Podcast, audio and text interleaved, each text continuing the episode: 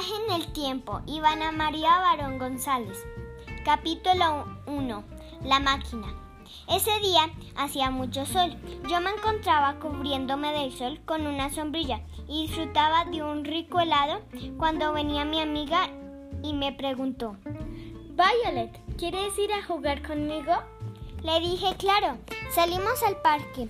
El parque estaba muy solitario, aunque no nos importó. Jugamos como una hora, pero el papá de Sony le dijo que se tenía que ir. En cambio, mi mamá me dejó quedar un poco más. Cuando de repente escuché algo detrás de los arbustos, como si se cayera algo. Me dio curiosidad ver qué era, pero no alcancé a ver qué era porque mi mamá me dijo que regresara ya a la casa y tuve que regresar. Ya se hacía de noche, comí la cena y me fui a acostar a mi cama. Me quedé pensando qué era eso. Al poco tiempo me dormí. Al día siguiente volví a salir para ver qué era. No vi nada raro. Me acerqué más y esta vez vi algo.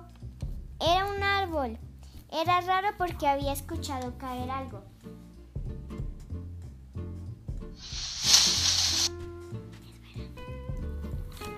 Venía un señor que reparaba cosas inservibles. Salí a esconderme. Él se paró al frente del árbol, miró hacia sus dos lados como como si no quisiera que nadie supiera lo que iba a hacer.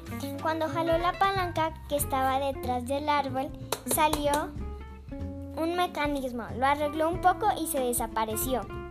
Jalé la palanca y me fui a otra parte.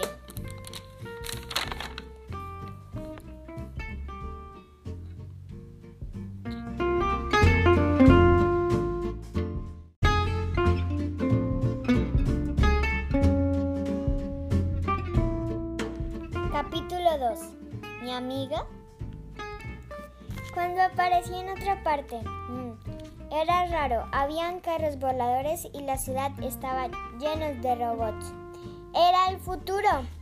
Cuando me dirigí a mi casa del futuro, era igual por fuera, pero como fuera por dentro, entré. Había un sirviente robot. ¡Wow! dije. Subí a mi habitación, bebía por la ventana tres hombres vestidos de negro. Estaban buscando algo. Después de unos minutos se fueron. No me interesó tanto. De pronto la moda era así y buscaban su gato. Me dormí al, me dormí. al día siguiente fui a visitar todo el lugar. Era tan increíble. Y me encontré a los tres hombres. Me dijeron, Tú vienes conmigo. Yo pensé que me querían hacer daño, así que salí corriendo. Me escondí en una calle solitaria. No me vieron y siguieron adelante. Cuando salí de donde me había me había encontrado a un adolescente de mi misma edad. Quería hacerme amigos, así que le empecé a hablar. Y ella me empezó a hablar. Le dije, ¿cuál es tu nombre? Ella dijo, Me llamo Delaila. y ella me preguntó lo mismo. ¿Cómo te llamas tú? Le dije, Violet, empezamos a hablar, a conocernos más. Después hubo un momento silencioso. Después le dije, yo vengo del pasado. Ella se echó a reír. Yo le dije que era cierto, pues me fui a mi casa y ella igual. Al día siguiente nos reunimos y otra vez aparecieron los hombres. Yo le dije que corriera. Me hizo caso, los perdimos de vista.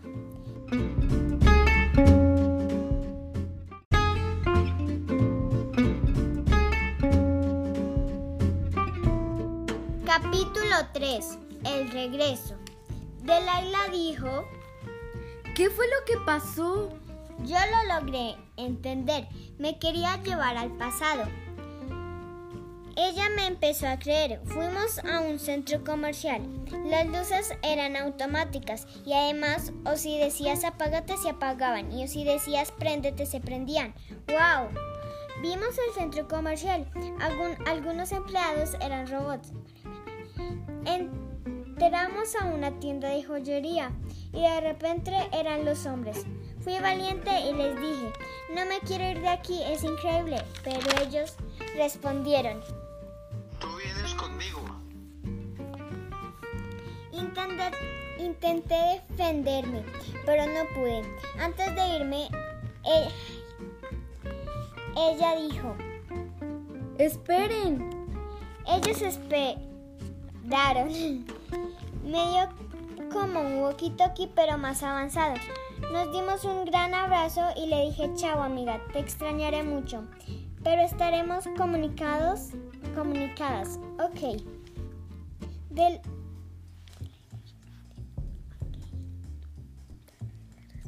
Delaila respondió. Sí, estaremos comunicadas. Y después dijo, Chao, Violet. Chao. Regresé al momento cuando estaba a punto de viajar. Me fui a la casa y le conté todo a mi amiga. Sonny no me creyó al principio. No me creyó. Le empecé a contar toda la historia que viví hasta que conocí a Adelaila. La recordé y nos hablamos por el walkie-talkie. Adelaila le presenté a Sonny y a Sonny le presenté a Adelaila. Se cayeron bien. Todos los días Son y yo le hablábamos a Adelaila. Todo volvió a la normalidad. Lo que nunca olvidaré es que viajé al futuro.